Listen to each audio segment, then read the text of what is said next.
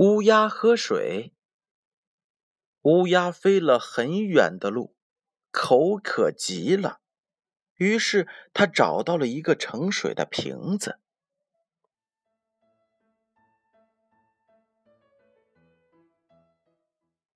可是瓶子太深了，而水太浅，乌鸦怎么也够不着水，心里边啊，沮丧极了。突然。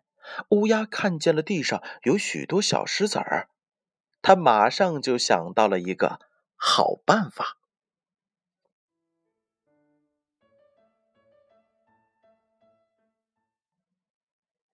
乌鸦捡起了小石子儿，丢到了瓶子里。